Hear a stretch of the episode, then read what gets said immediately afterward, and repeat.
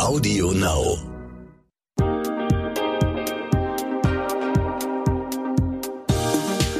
Und herzlich willkommen zu dieser Podcast-Folge What the Finance. Mein Name ist Anissa Brinkhoff, ich bin Host dieses Podcasts. Endlich mache ich eine Folge zum Thema Gehaltsverhandlungen. Denn unser Gehalt ist unser größter finanzieller Hebel, den wir haben. Wer mehr verdient, kann mehr sparen und investieren und natürlich ist ein angemessenes Gehalt auch so viel mehr als finanzielle Wertschätzung. Ich bin super happy, dass Lyubov Scheikewitsch als Gäste zugesagt hat. Lyubovs Verhandlungstrainings sind für mich schon fast legendär und es ist so motivierend zu sehen, mit wie viel Spaß Spaß und Leidenschaft sie Frauen coacht, das Gehalt zu verhandeln, das sie verdienen. Zum Beispiel auch auf Instagram unter dem Alias Frau verhandelt. Ich habe mir für diese Folge als Ziel vorgenommen, dass wir alle so selbstbewusst und mit so viel Wissen ausgestattet werden, dass wir sogar Lust bekommen auf die nächste Verhandlung. Also los geht's und herzlich willkommen im Podcast, liebe Ljubov. Vielen Dank, ich freue mich sehr, hier zu sein. Warum empfinden wir eigentlich Verhandlungen als so unangenehm? Warum sind wir so krass aufgeregt vor solchen Situationen? Es ist eine Situation, die wir nicht tagtäglich haben. Und in meiner Community erlebe ich immer wieder, dass Frauen denken, dass wenn sie in die Verhandlung gehen, sie irgendwie unverschämt sind, dreist rüberkommen und sie die Angst haben, die gute Beziehung mit dem Chef oder der Chefin zu zerstören.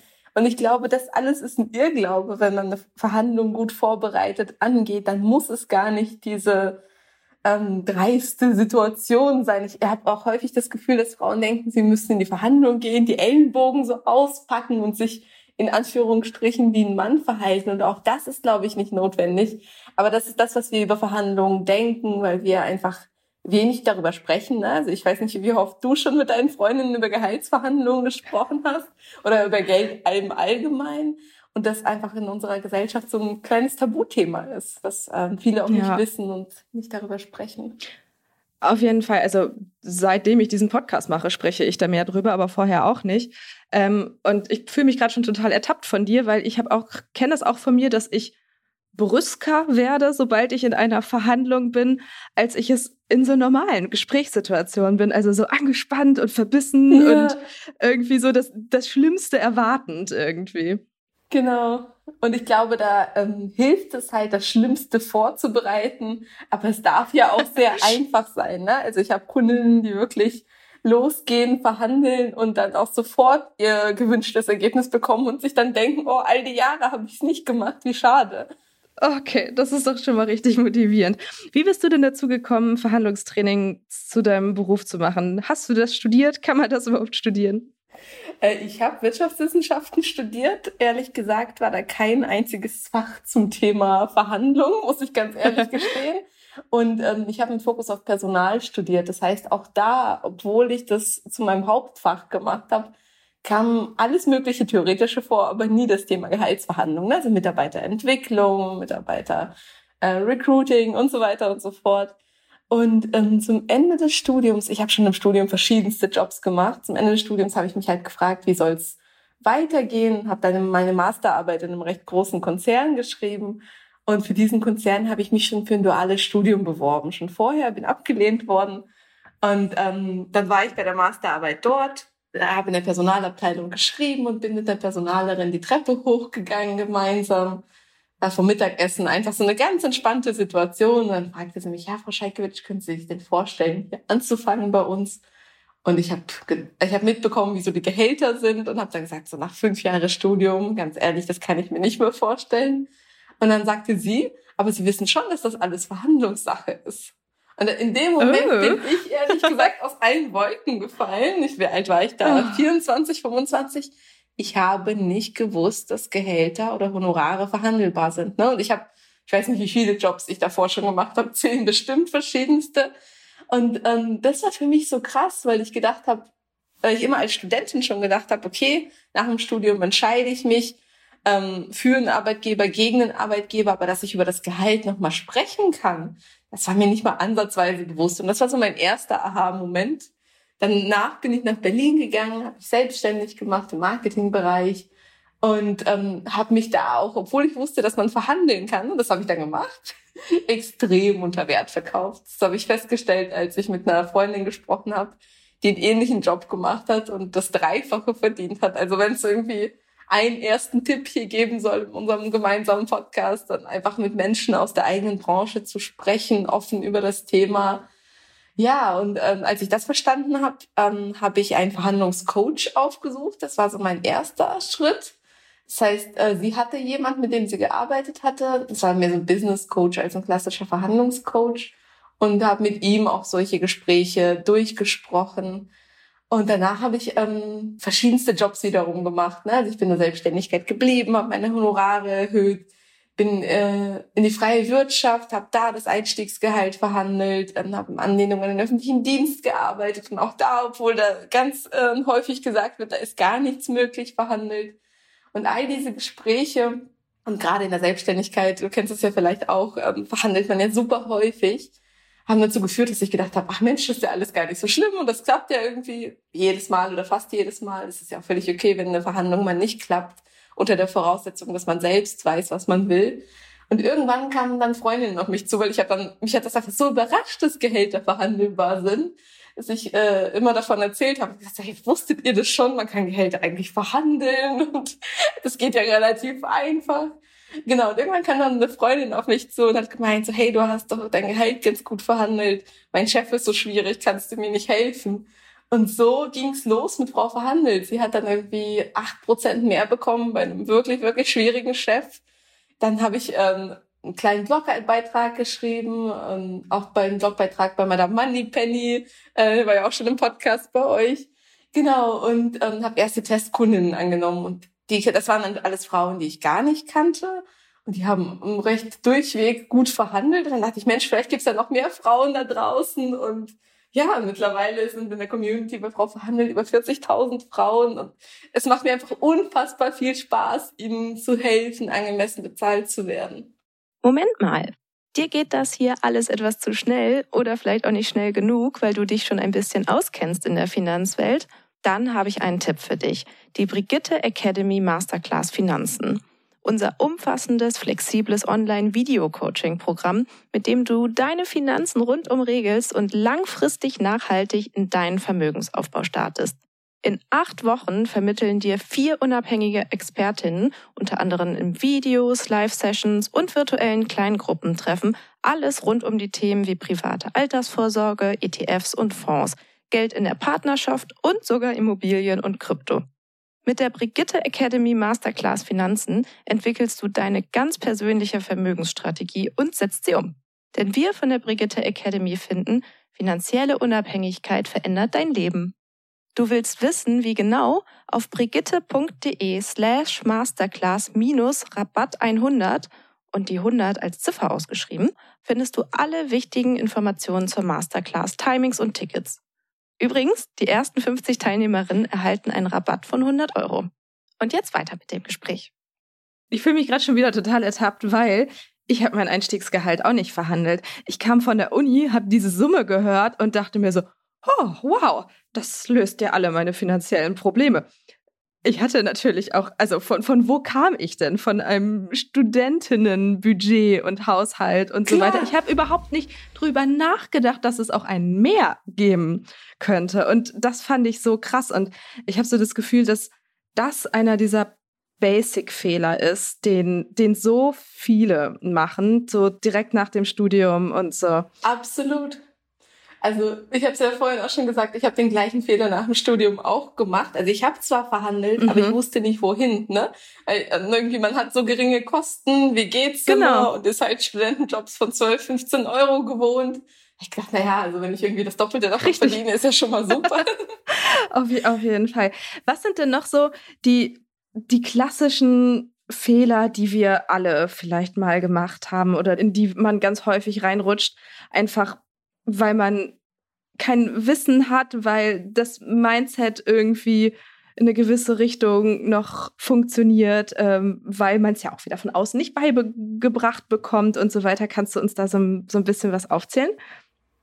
Ja, also ich glaube, der allergrößte Fehler und der der Frauen am meisten Geld kostet, ist tatsächlich nicht zu verhandeln. Ne? Also die, ich habe viele Frauen, die zu mir kommen, die sieben Jahre schon im Unternehmen sind, zehn und noch nie verhandelt haben. Und damit einhergehend ähm, gibt es gerade aus meiner Sicht oder aus meiner Erfahrung den Fehler, dass Frauen denken, naja, ich muss nur noch einen Ticken mehr leisten, mhm. nur noch ein paar Überstunden mehr. Und dann wird mein Vorgesetzter oder meine Vorgesetzte sehen, wie gut ich arbeite, auf mich zukommen und mein Gehalt erhöhen. Und das ist einfach ein unfassbarer Irrglaube, denn ähm, beide Parteien, Arbeitgeber und Arbeitnehmer, haben in dem Kontext leicht konträre Ziele und das kann man ihnen auch nicht vorwerfen. Ja. Aber die Arbeitgeber haben die Aufgabe, Mitarbeiter und Mitarbeiterinnen besonders gute, so günstig wie möglich zu halten. Und unsere Aufgabe als Arbeitnehmer ist halt aufzuzeigen, warum man doch ein bisschen mehr wert ist. Das heißt, man muss selbst aktiv werden. Ne? Also einer der größten Fehler ist, darauf zu warten, dass der Chef oder die Chefin auf einen zukommt und von sich aus das Gehalt erhöht. Der zweite Punkt, den ich häufig beobachte, ist, dass ähm, gerade Frauen auch von dem ausgehen, was wir, was man zum Leben braucht. Ne? Das haben wir beide gerade besprochen. Ach, man, das ist ja der erste Job. Man hat irgendwie Kosten in Höhe von 500 Euro, dann reicht's ja auch, wenn man 500 Euro Gehalt bekommt. Ähm, es geht immer um den Marktwert der eigenen Leistung und nie darum, was man zum Leben braucht. Ne? Das sollte man auch nicht als Begründung nehmen, zum Beispiel zu sagen, hey, ich bin jetzt in eine teure Wohnung gezogen, ich, wir bauen jetzt ein Haus, wir heiraten, deswegen brauche ich mehr Gehalt, sondern es geht immer um den Marktwert der Leistung und den Mehrwert des Unternehmens.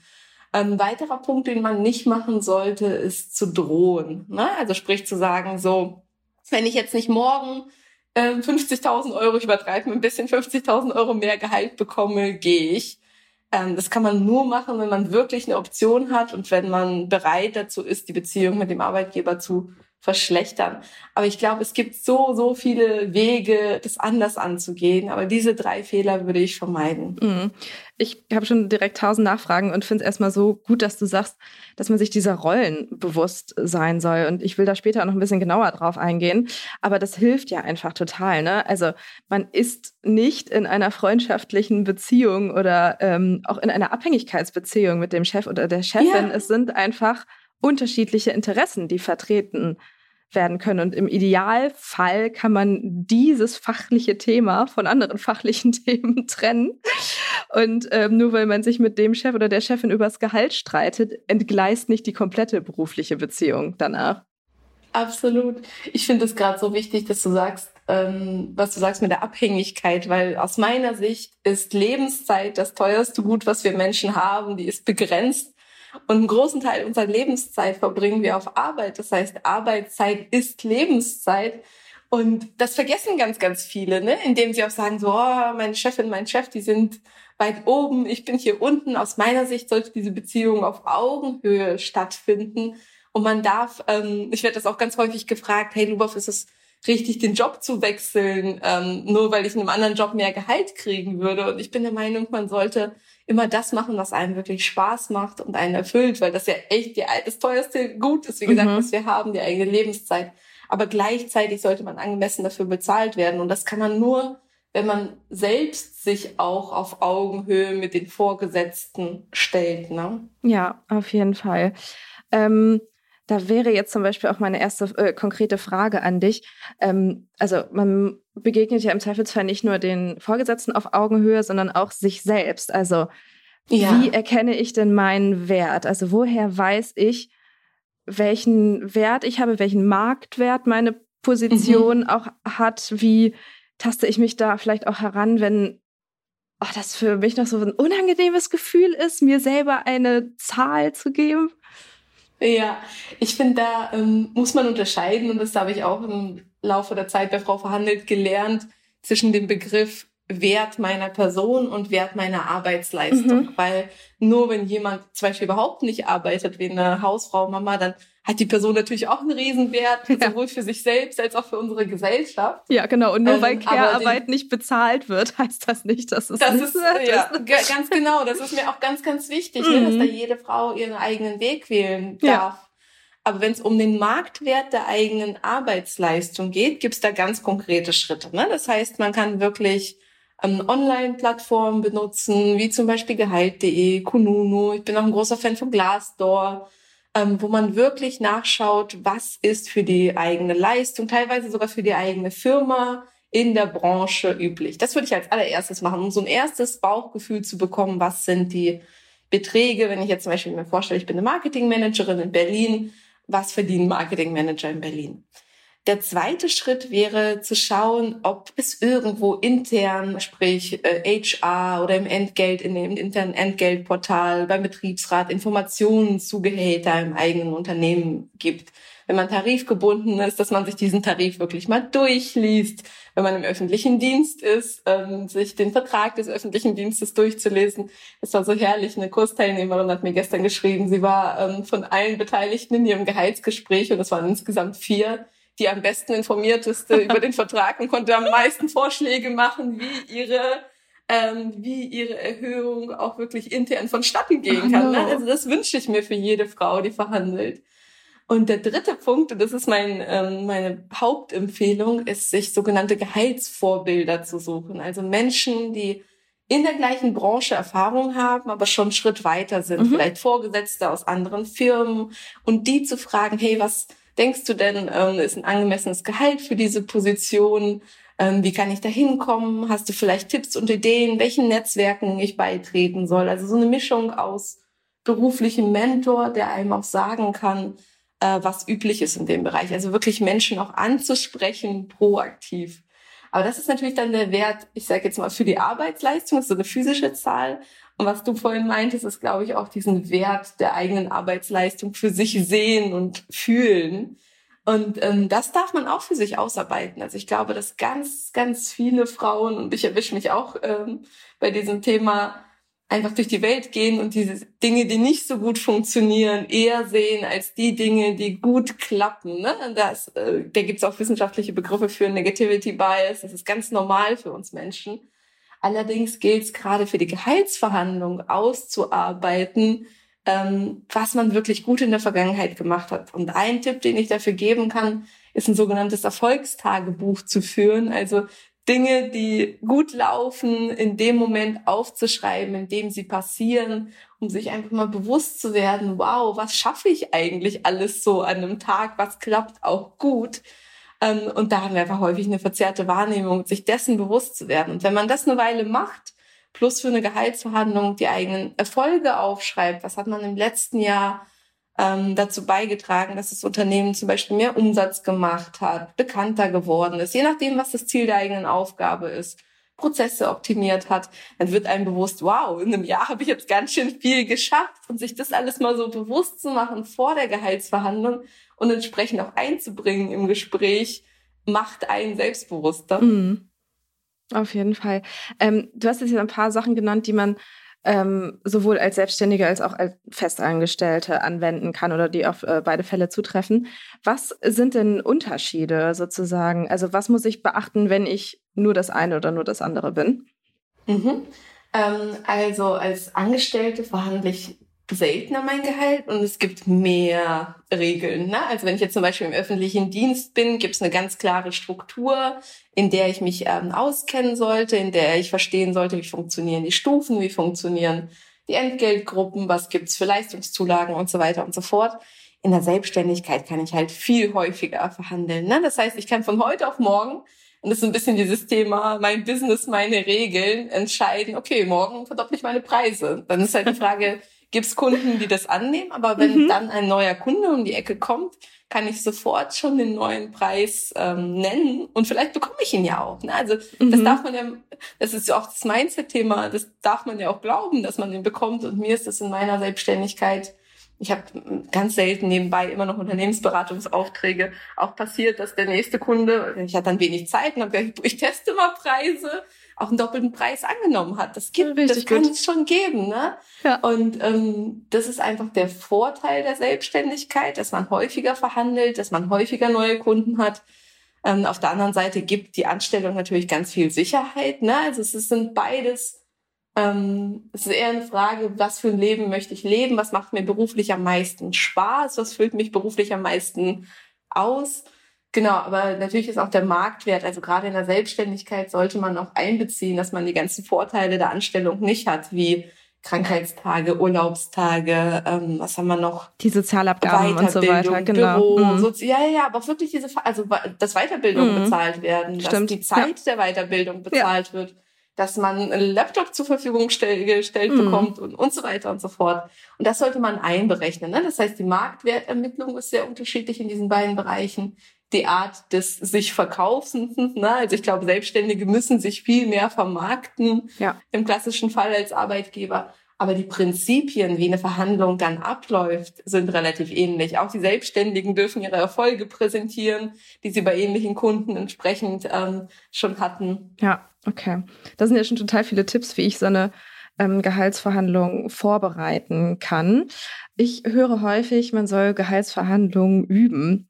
Sagst du das auch? Und wenn ja, wie macht man ja. das denn? Wie übe ich das denn? Genau. Also was ich empfehle, ist halt ähm, erstmal für sich, die, bei mir sind so fünf Stufen, mhm. ne? so fünf Stufen der Vorbereitung durchzugehen. Das heißt, den eigenen Marktwert zu bestimmen, am eigenen Mindset zu arbeiten, die eigenen Stärken und Fähigkeiten, die relevant sind für die Tätigkeiten, für das Verhandlungsgespräch auszuarbeiten. Im fünften Schritt so den super, die super detaillierte Vorbereitung nochmal zu machen, zu schauen, was ist mein Ziel, Wer ist mein Gegenüber? Was ist mein Plan B?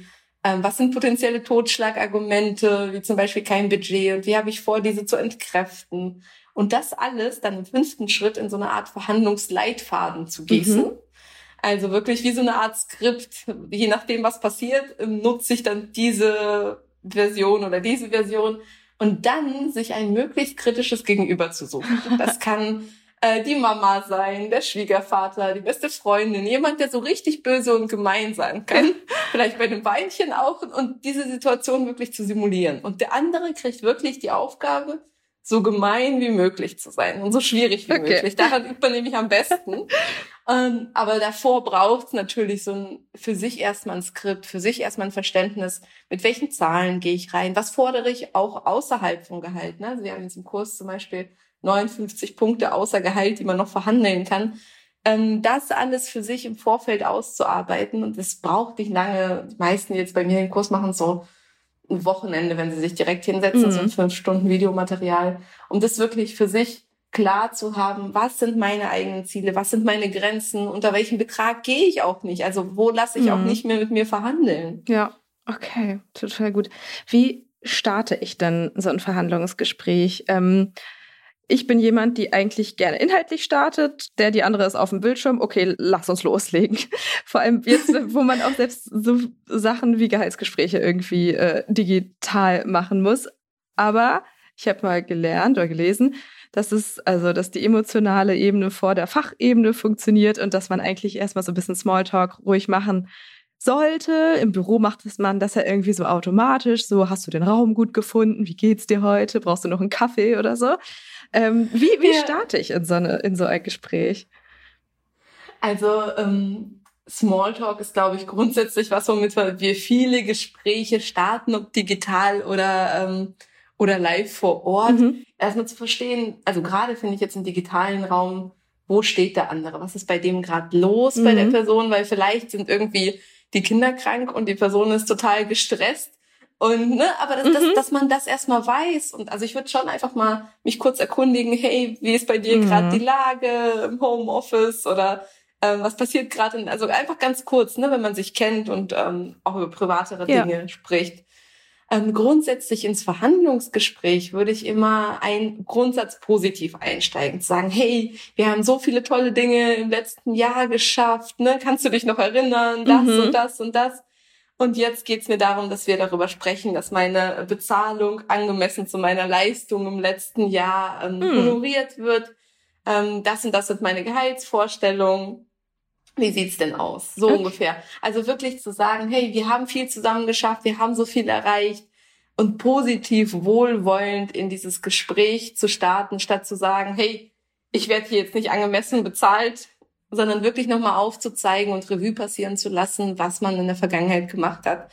Manche meiner Kundinnen, das vielleicht als Tipp, bereiten gerade fürs Digitale auch ähm, Präsentationen mhm. vor, wo sie nochmal aufzeigen, welche Projekte sie gemacht haben, welche Ergebnisse, vielleicht auch außerordentlichen Ergebnisse dabei rumgekommen sind. Und ähm, da ist es wichtig, es der vorgesetzten Person so leicht wie möglich zu machen. Manchmal ist es ja so, dass der eigene Vorgesetzte oder die eigene Vorgesetzte nochmal mit der höheren Ebene mhm. sprechen mhm. muss. Das heißt, für die auch so eine Art Entscheidungsvorlage, Präsentation, PDF, was auch immer zusammenzustellen, was sie mitnehmen können in das nächstbeste Gespräch. Wenn du magst, erzähle ich da kurz ein Beispiel Voll von gerne, einer Kundin auf jeden von Fall. mir, die das richtig toll gemacht hat. Also da war ich so, wow.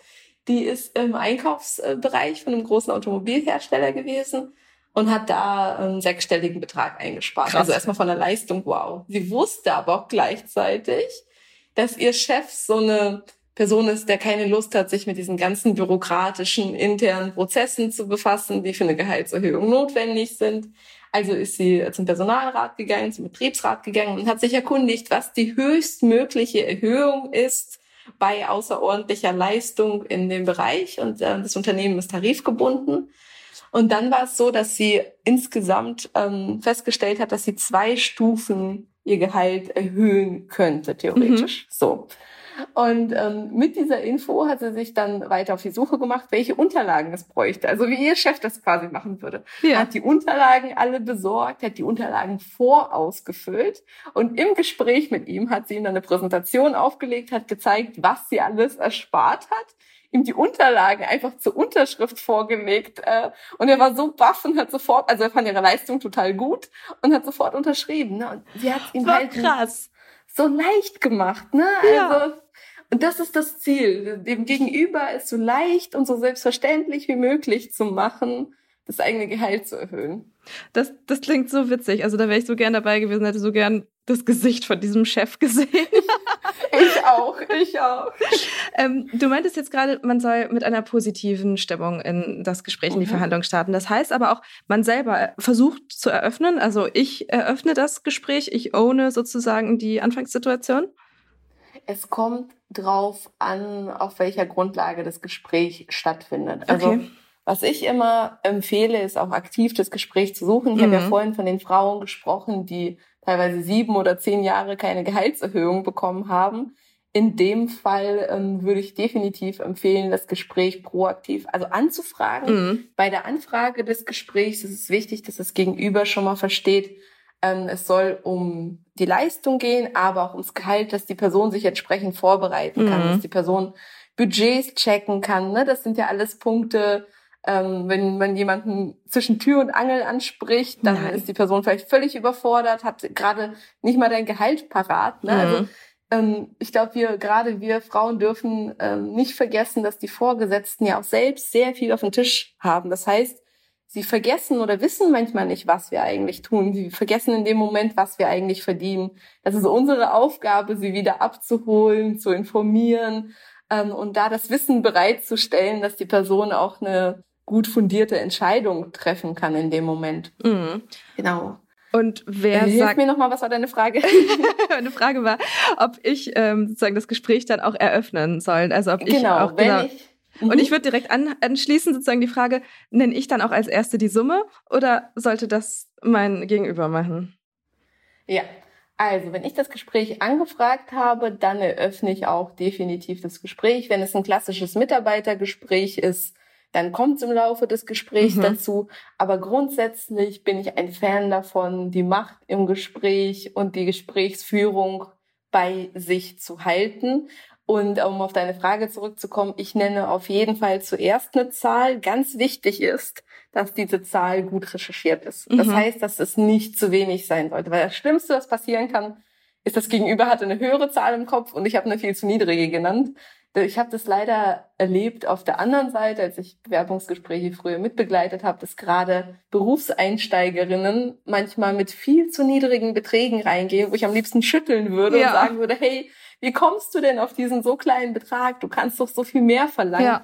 Das ist etwas, wo ich auch immer die Frauen meiner Community so ein bisschen aufrufe, wenn ich sage, naja, das wäre schon toll, wenn ich Betrag X verdienen würde. Dann denke ich so, guck mal, dein Marktwert liegt eigentlich 10, 20.000 Euro höher. Warum versuchst du nicht da mal?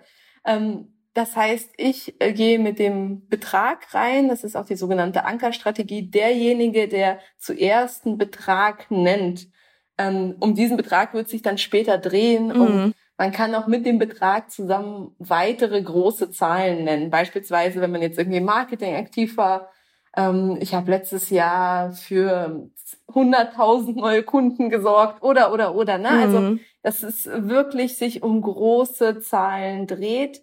Ähm, weil derjenige, wie gesagt, der zuerst einen Betrag nennt, ist derjenige, der das Gespräch danach bestimmt. Okay, ich habe mal den Tipp bekommen, ähm, die Summe auf jeden Fall vorab schon mal auszusprechen, weil ja. das ja auch schon so eine Hürde ist. Man merkt so richtig, wie irgendwas einen zurückhält und man so denkt, ah, ich krieg's überhaupt nicht über die Lippen, dass ich so viel wert bin. Welche psychologischen Total. Tipps hat man, gibt's da noch vielleicht? Ähm, äh, genau, also die Summe vorher zu üben, bis sie einem selbstverständlich über die Lippen kommt. Also nicht nur sie mal auszusprechen, sondern vorm Spiegel so lange auszusprechen. das hat auch diesen Erinnerungseffekt, ne? dass man sie selbst auch glaubt, okay. gerade wenn sie einem zu groß vorkommt und dann auch zu üben. Ein weiterer Tipp, den ich sehr empfehlen kann, ist Stille auszuhalten. Und das okay. fällt uns Frauen extrem schwierig. Das heißt, gerade wenn wir, wir haben diese Zahl geübt, ich sage jetzt mal, weiß ich nicht, 70.000 zum Beispiel. Und diese Zahl geübt, die ist, liegt jetzt 20.000 über dem, was wir jetzt gerade verdienen und wir haben eine Schnappatmung und denken, Gott, oh Gott, ich kann die Zahl aussprechen und dann sind alle im Raum so erstmal leise. Mhm. Denkt man so, oh Gott, okay, warum sind jetzt alle leise? was dann ganz häufig passiert, und das ist auch einer der leider sehr typischen Fehler, ist, dass Frauen dann von sich aus anfangen runterzugehen. Sagen, naja, aber 60.000 reichen auch. Nee, nee. Das heißt, in dem Moment, wo man diese Zahl ausgesprochen hat, kann man sich vorstellen, man hätte hier so einen kleinen Reißverschluss am Mund, einmal zu, wegschmeißen und mindestens bis 30 zählen. Also mindestens. Äh, die Person, die diese unangenehme Stille am längsten aushält, mhm. gewinnt auch meistens die Oberhand in der Verhandlung. Das heißt, auf gar keinen Fall nachschieben und ähm, sich kleiner machen, sondern den Betrag stehen lassen und diese unangenehme Stille aushalten. Das ist ein ganz, ganz wichtiger Tipp aus meiner Sicht. Oh, es ist auch echt ein ganz schönes Machtgeschachere, diese Verhandlung. Das ist wirklich, Total. Das ist wirklich verrückt. Ähm, du hast ja vorhin schon von diesen Totschlagargumenten ähm, gesprochen und ich glaube, in fast jeder Verhandlung fällt eines, einer dieser Sätze davon. Ich nenne die auch gerne mal so Bullshit-Sätze. Und ich habe mal in meiner eigenen Vergangenheit gekramt, auch auf Instagram mal gefragt und so ein bisschen was gesammelt, welche Sätze es da zum Beispiel gibt. Also ich glaube, ja. der Klassiker ist, wir können dir einfach nicht mehr zahlen momentan. Punkt. Mhm. Wie reagiere ich darauf? Ja, da ist es das typische Thema Budget, ne? So, genau. wir haben nicht mehr Geld und das gibt es in allen möglichen Variationen mir ist dieses Jahr nicht mehr Geld zugeordnet ja. worden. Ähm, bei allen Bullshit-Sätzen, wie du sie jetzt gerade genannt hast, ist grundsätzlich ganz wichtig, nicht sofort mhm. klein beizugeben. Ne? Ähm, das heißt, das Schlimmste, was man machen kann in so einem Moment, ist zu, zu sagen, alles klar, okay, dann komme ich nächstes Jahr wieder. Mhm. Rückfragen zu stellen ist die erste Art und Weise, wie man dem entgegnen kann. Also zu verstehen, warum genau, wann kommt es wieder ähm, dann sich klar zu positionieren und zu sagen, Moment mal, meine Leistung ähm, rechtfertigt aber eine Budgetanpassung. Wie kann ich dabei unterstützen, mhm. diese zu bekommen? Ne? Also wieder das Gemeinsame in den Vordergrund stellen. Ähm, in Verhandlungen ist aus meiner, eine Verhandlung ist aus meiner Sicht erst dann erfolgreich, wenn beide Parteien das Gefühl haben, voneinander zu profitieren, also wenn es wirklich eine Win-Win-Situation entsteht. Das heißt nicht einfach zu sagen, so, ich will das und basta, sondern auch zu schauen, hey, kann ich beispielsweise irgendwelche Unterlagen vorbereiten, die mhm. es dir als vorgesetzte Person helfen, ein entsprechendes Budget durchzusetzen. Ja. Und dann als letzte Option, das ist ein Satz, den ihr euch gerne mitschreiben könnt, ähm, zu sagen, das ist für mich nicht zufriedenstellend. Das ist keine Drohung, aber das ist gleichzeitig einfach eine ganz klare Positionierung und zu sagen, hey, für meine Leistung steht mir eigentlich mehr zu. Ähm, ich stelle die ganzen Fragen, das würde ich zuerst machen. Ne? Warum klappt das nicht? Wann setzen wir uns dazu nochmal zusammen? Da mhm. auch am Ball zu bleiben. Also ich beobachte ganz, ganz viele Frauen, die dann sagen, naja, okay, dann das Gehaltsthema, das ist ja jetzt erstmal aufgeschoben. Aber zu sagen, hey, wann, wann sprechen wir noch einmal drüber? Ähm, wie kann ich unterstützen? Ähm, den Termin sofort schon mal einzutragen und wirklich regelmäßig mhm. auf der Matte zu stehen und das Thema immer wieder hervorzuholen ich weiß noch, bei meiner ersten Gehaltsverhandlung nach dem Einstieg nach dem Studium habe ich meinen Chef, glaube ich, fünfmal ansprechen müssen, bis er überhaupt Zeit für einen Termin hatte. Auf einmal war irgendwas ganz, ganz wichtig und er musste ganz schnell weg und so weiter und so fort. Das heißt, es ist eure Aufgabe, das zum Prio 1 Projekt zu machen. Ähm, ich versuche das immer zu den Parallelen zu anderen Projekten zu ziehen. Wenn wir im Job eine Deadline haben ne, und ein Projekt fertig werden muss, und wir uns fehlt noch irgendwelche Informationen dafür. Dann rennen wir hinterher, dann sind wir total hartnäckig. Und es gilt ähm, die Gehaltsverhandlung oder die Gehaltsanpassung, das ist, finde ich, auch mal eine sehr schöne Formulierung, die ihr gerne auch verwenden dürft ähm, in diesem Kontext, die zu dem eigenen Prio 1 Projekt zu machen und genau so hinterher zu sein, wie wir das sonst in anderen Deadline-getriebenen Projekten auch sind. Mm. Okay. Ja, macht total Sinn, auf jeden Fall. Ähm, ich habe jetzt sehr häufig, gerade auch aus meiner Instagram-Community, den Satz gehört, du bist eh schon sehr gut bezahlt im Vergleich zu den anderen. Mhm. Ähm, grundsätzlich empfehle ich, sich nie auf den Vergleich mit den Kollegen einzulassen. Mhm. Das heißt, man sollte immer schauen, was ist der Marktwert meiner Leistung? Und ich empfehle da auch bei der eigenen Leistung zu bleiben, weil der Kollegenvergleich kann nur schiefgehen, egal was man sagt. Wenn man beispielsweise sagt, naja, die Kollegen rauchen mehr und ich arbeite mehr oder was auch immer. Es funktioniert meiner Erfahrung nach äh, nie gut, sondern wirklich zu sagen, hey, hier in diesem Gespräch geht es um meine Leistung und meine Leistung ähm, erfordert eine, Ge eine Gehaltsanpassung. Es geht hier nicht um die Kollegen. Also auch da ganz klar das Gespräch zu lenken und bei sich zu lassen. Genauso, wenn der Vorgesetzte mal abschweift, zu sagen, Moment mal, um dieses Thema geht's jetzt hier nicht, das können wir später gerne noch besprechen, dann mache ich uns einen separaten Termin. Lassen Sie uns zum Thema der Gehaltsverhandlung oder der Gehaltsanpassung zurückkommen. Das klingt total gut. Ähm, jetzt gerade während der Pandemie hören, glaube ich, viele von uns, keiner bekommt im Moment mehr. Mhm. Und da ist die Frage, stimmt es oder stimmt es nicht? Natürlich mhm. gibt es Unternehmen, die sehr Corona geplagt sind. Ähm, ich würde auch aus der Kurzarbeit heraus jetzt kein Gehalt verhandeln. Aber da gilt es erstmal zu prüfen, intern herauszufinden, so ein bisschen detektivisch, stimmt es, stimmt es nicht? Äh, teilweise ist es ja so, dass die einzelnen Mitarbeiter ja noch mehr leisten ja. und noch mehr Erfolge schaffen, weil gerade Pandemie ist. Und da auch nochmal klar zu sagen, hey, für meine Leistung und da wieder bei sich selbst zu bleiben, ist eine Gehaltsanpassung, aber trotzdem äh, angemessen, wie sieht's denn aus? Und da auch die Frage zu stellen, wie können Sie mir sonst entgegenkommen, wenn es wirklich so ist, dass das Budget nicht da ist? ähm, und sich vorher schon zu überlegen, was man sich wünscht. Beispielsweise kann eine Gehaltsanpassung ja auch über eine Reduktion der Arbeitszeit bei gleicher Bezahlung stattfinden oder über eine Erhöhung der Urlaubstage. Wer sagt denn, dass bei 30 Urlaubstagen Schluss ist? Ne? Ich kenne zum Beispiel einen, der hat 52 Urlaubstage. Wer sagt denn, dass das verboten ist? ja. ne? Also das alles kann man ja verhandeln. Ähm, Weiterbildung während der Arbeitszeit ähm, und so weiter und so fort. Da sind keine Grenzen gesetzt. Das heißt, mhm. sich auch mal zu überlegen, wenn ich das Budget nicht bekomme, was wäre für mich denn sonst noch interessant? Ne? Also sich daraus so eine kleine Auflistung zu machen und ins Gespräch damit zu gehen. Mhm. Ich finde am schlimmsten so ein bisschen diese emotionale Erpressung, wenn man hört, ja, aber du musst ja auch ähm, mit einbeziehen, dass du gerne hier arbeitest. Es ist doch eine schöne Stimmung und es ist doch eine sinnvolle Arbeit, die du hier machst. Mhm. Äh, das ist so ein Klassiker. Ich habe das Gefühl, mit dem Frauen sehr häufig gecatcht werden, mhm. ne? die ja ähm, die wirklich und gerne an den Orten arbeiten, wo sie sind und gerade im sozialen Bereich. Ich habe auch sehr viele, die im kreativen Bereich dann zum Beispiel auch für Non-Profit-Organisationen arbeiten. Und ich glaube, da ist der erste Punkt für sich zu verstehen, für sich selbst erstmal, ähm, dass man auch wenn man im sozialen, im Non-Profit-Bereich, wo auch immer arbeitet, angemessen für seine Leistung bezahlt werden kann und darf. Und ähm, wenn man gut in etwas ist, also ich habe auch häufig diese Menschen, die sagen so, ah, ich habe mein Hobby zum Beruf gemacht, das ist schon mhm. okay, mhm. wenn ich da schlecht bezahlt mhm. werde.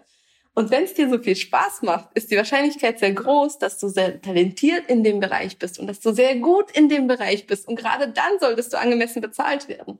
Und wenn du das erstmal für dich verstehst und verinnerlichst, ähm, dann würde ich dem Gegenüber entgegnen, dass, ähm, dass ein gutes Umfeld und Spaß an der Arbeit für mich zu jeder Tätigkeit ganz selbstverständlich dazugehören, die ich mache, die aber ähm, nichts an der angemessenen Bezahlung verändern und ich möchte trotzdem angemessen bezahlt werden und das ist für meine Leistung angemessen. Also da wieder den Marktwert ähm, im Vordergrund zu stellen, zu sagen, meine Leistung ist x Euro wert auf dem Markt und das möchte ich hier bezahlt bekommen äh, und ich freue mich, dass die Arbeit Spaß macht, aber das ist für mich auch selbstverständlich. Ne? Also da auch ganz klar Positionen zu beziehen und immer wieder auf sich selbst auf Augenhöhe mit dem Arbeitgeber zu bringen, weil das, was der Arbeitgeber in dem Moment macht, ist halt, dass er sagt so, ach, du kannst dich froh schätzen, dass du so eine wertschätzende und schöne mhm. Umgebung mhm. hast. Und sich da wieder anzuheben und zu sagen, ja, Moment mal, das ist völlig normal. Jetzt geht's hier um die Bezahlung. Ja, okay. Ähm, vielleicht noch so ein letzter Bullshit-Satz aus meiner Sammlung. Ich habe häufiger gehört, du kannst nicht jährlich nach einer Gehaltserhöhung fragen oder wir können dir nicht schon wieder eine Gehaltserhöhung zahlen. Ja, was das ist so dazu? herrlich. Ähm, ich würde da gerne in den Worten meiner Kundin Lena sprechen. Wer sagt mhm. das? das ist ihre schöne Antwort. ähm, äh, ich weiß, dass Lena hat damals meinen Kurs gekauft, da war sie ähm, noch im Studium und hat äh, für ihren Berufseinstieg und man muss dazu sagen, Lena ist in der Altenpflege als Personalerin, als Personalerin okay. mhm. ähm, 300 Euro mehr verhandelt, hat dann, ich glaube, ein Dreivierteljahr später für sich selbst und ihre Kolleginnen nochmal zwei Tage, Ur also für, fürs Team sogar zwei Tage Urlaub Krass. mehr. 200 Euro mehr für sich und noch den Corona-Bonus verhandelt und im Folgejahr hat sie wieder verhandelt. Es gibt niemanden, der einem verbieten kann, das Gespräch zu suchen. Mhm. Ich glaube, was halt immer hilft und was ich grundsätzlich empfehlen kann, ist einfach mal sich auch mal woanders zu bewerben ja. und zu sehen, was ist möglich. Mhm. Vielleicht, ähm, wenn man Headhunting-Anfragen bekommt, mit den Headhuntern mhm. einfach mal zu sprechen, um das ja. festzustellen, was möglich ist. Um für sich einfach ein Gefühl zu bekommen, was würde ich bei anderen verdienen, da selbstbewusster zu werden. Gar nicht um zu wechseln, sondern einfach mal um dieses Gespür für den ja. Markt zu bekommen. Genau, also es gibt nirgendwo eine festgeschriebene Regel. Und selbst wenn das, manche, ich habe das schon erlebt, dass äh, Chefs oder Vorgesetzte das sogar rechtlich in den Vertrag aufnehmen wollen. Das, also Gott sei Dank sehr selten. Und meistens ist es für die einfach nur, wir wollen unsere ein Signal, wir wollen nächstes Jahr unsere Ruhe haben. Mhm. Aber du kannst dann immer noch entscheiden, ob du dich dem äh, dann fügst oder nicht. Und ich würde immer empfehlen, mindestens, also mindestens einmal im Jahr zu verhandeln. Mhm. Ähm, und wenn unterjährig irgendwas passiert, beispielsweise du hast ein Projekt so erfolgreich mhm. abgeschlossen, mhm. dass äh, so viel mehr Umsatz entstanden ist, als eigentlich angedacht war, ist das auch ein sehr guter Zeitpunkt. Ne? Also mhm. es sagt ja niemand, dass man nur einmal im Jahr verhandeln ja. kann. Meine erste Verhandlung, von der ich dir vorhin erzählt habe, wo ich meinem Chef fünfmal hinterherrennen musste, die war drei Monate nach meinem Berufseinstieg, weil ich festgestellt habe, dass ich was ganz anderes und viel mehr und viel erfolgreicher mache, mhm. als eigentlich ursprünglich besprochen war. Und das hat sich für mich überhaupt nicht stimmig angefühlt. Ja. Und das hat auch mein Chef total verstanden. Ne? Also ja. geht nicht davon aus, dass eure Vorgesetzten euch ähm, nicht gut gestimmt sind grundsätzlich. Mhm. Ne? Wie mhm. gesagt, die haben die Vorgabe, Kosten zu sparen, aber an vielen Punkten können sie auch was machen, weil sie ja eure Leistung sehen und weil ihr Ziel ja auch ist, gute Mitarbeiter zu gute motivierte Mitarbeiter ja. zu halten. Und es gibt ja nicht nur Gehaltserhöhungen, es gibt ja auch Sonderzahlungen oder Boni und die Absolut. kommen häufig aus ganz anderen Töpfen. Absolut. Was man wissen muss, um da auch Absolut. die Vorgesetzte nochmal drauf zu stupsen und zu sagen, genau. ja, ich habe jetzt dieses krasse Projekt zu Ende gebracht. Es wäre Zeit für eine finanzielle Anerkennung dafür. Obwohl ich da immer empfehle, äh, den, das Grundgehalt anzuheben, ist mhm, langfristig klar. finanziell natürlich ähm, besser. Aber nichtsdestotrotz sind Bonizahlungen auch gut. Ja. Gerade jetzt gibt's ja auch noch bis Ende März, Stand aktuell, das kann sich noch verändern, den Corona-Bonus, der mhm. ist für Arbeitgeber sozial, ähm, Versicherungs- und steuerfrei. Ähm, das ja. heißt, es ist für Arbeitgeber nochmal leichter, den mhm. zu genehmigen. Haben auch viele meiner Kundinnen mitverhandelt. Ja, voll gut. Wie beende ich denn ein Gehaltsgespräch oder eine Gehaltsverhandlung, auch wenn ich vielleicht merke, ich komme hier gerade jetzt nicht weiter? In dem äh, das sind zwar unterschiedliche Fragen. Mhm, okay. Also wenn das Gespräch, wenn das Gespräch fertig ist und wir eine Einigung getroffen haben, mhm. ich würde grundsätzlich bei solchen Gesprächen immer mitschreiben und auch das abgesprochene schriftlich zur Bestätigung sofort hinterher schicken, ah. um da für mich so eine kleine schriftliche Grundlage zu haben, dass der Chef oder die Chefin nicht sagen kann, so, ah, ich weiß gar nicht mehr, was wir da abgesprochen haben und ab Monat X ist ja auch okay. Also wirklich ganz klar festzuhalten, wann trifft die Gehaltserhöhung in Kraft, äh, den Vertrag anzupassen, ne, ja. dass man das alles wirklich schriftlich hat. So. Wenn wir keine Einigung getroffen haben, würde ich das Gespräch beenden mit einem Termin, wann wir das nächste Mal drüber sprechen mhm. oder der Abstimmung, dass ich dann jetzt sofort im Anschluss den Termin halt ähm, im Kalender eintrage. Mhm. Das sind so die zwei Punkte. Und wenn man keine Einigung hat, dann es kommt darauf an, wie das Gespräch gelaufen ist und was im Detail passiert ist, aber auch klar nochmal sich zu positionieren und zu sagen, hey, das ist für mich nicht zufriedenstellend. Für mich muss sich da was verändern. Ähm, es wäre klasse, wenn Sie sich da bis zum nächsten Gespräch drum kümmern könnten und wenn ich irgendwie unterstützen mhm. kann. Und das ist dieses wohlwollende Gemeinsame. Mhm. Tue ich, was ich kann, sagen Sie einfach nur Bescheid, wie ich helfen kann. Ne? Also mit Unterlagen zusammenstellen, was ich vorhin meinte, irgendwelche Formulare vorausfüllen, zum Personalrat gehen, was auch immer es in der jeweiligen Situation ist. Okay. Was mache ich denn, wenn nach dem Gespräch zwischen mir und meiner Chefin oder meinem Chef die Stimmung erstmal angespannt ist? Also, das ist vermutlich ein super unangenehmes Gefühl, wenn man weiß, da steht sowas zwischen uns. Und es gibt ja auch Chefs und Chefinnen, die dann so ein bisschen nachtragend sind oder nicht trennen können zwischen diesem Gespräch und anderen Gesprächen. Wie geht man damit um? Aushalten. Ganz einfach, weil ähm, das Schlimmste, was wir machen können, ist dann wieder klein beizugeben mhm. und zu sagen, hey du, ach, das mit dem Gehalt, das ist schon okay. So, ich kann jetzt auch noch drei Jahre weitermachen.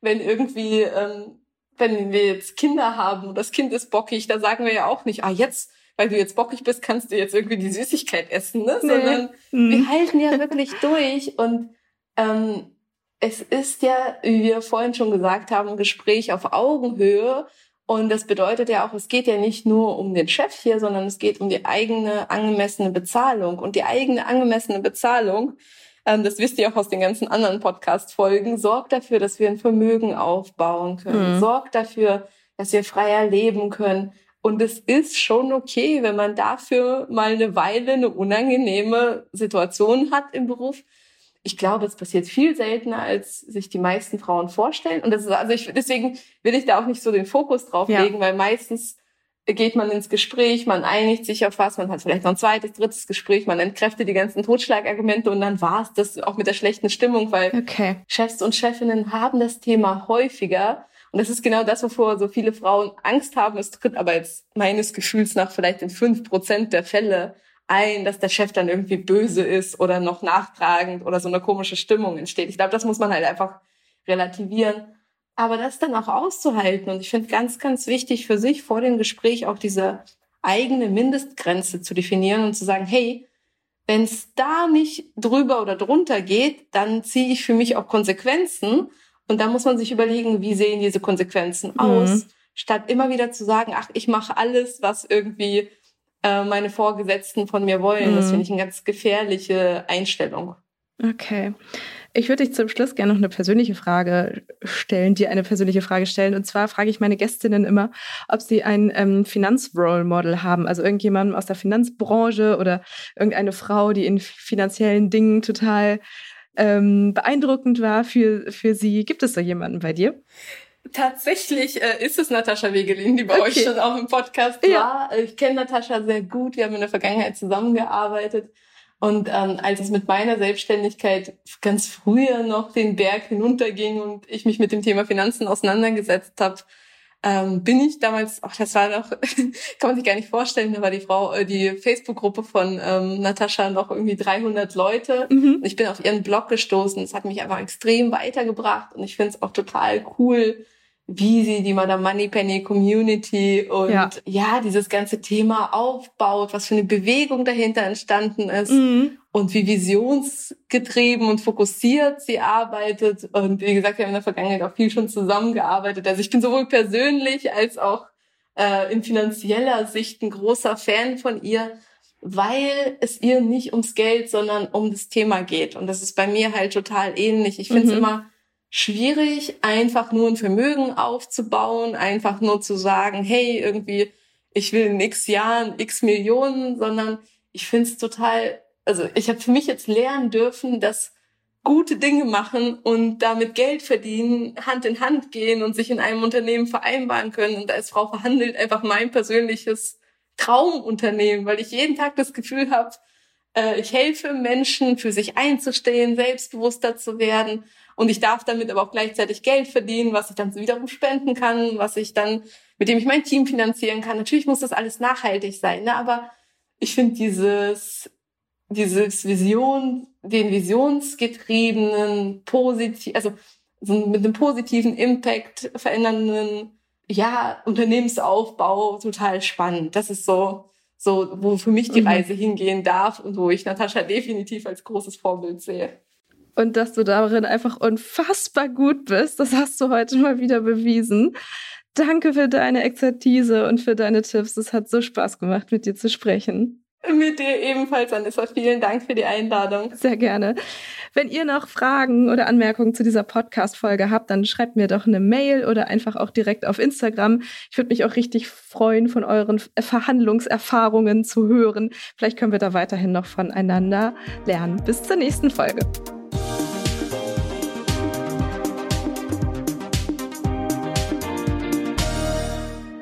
Dieser Podcast ist jetzt vorbei, aber wir hätten noch einen anderen Podcast-Tipp.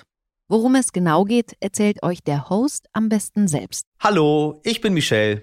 In unserem Podcast heute wichtig geht es nicht nur um die ganz großen Fragen, sondern auch um die Geschichten dahinter.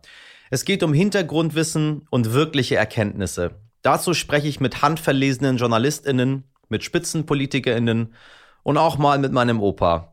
Wir wollen, dass ihr fundiert und informiert in den Tag startet. Hört doch mal rein. Heute wichtig auf Audio Now und überall, wo es Podcasts gibt.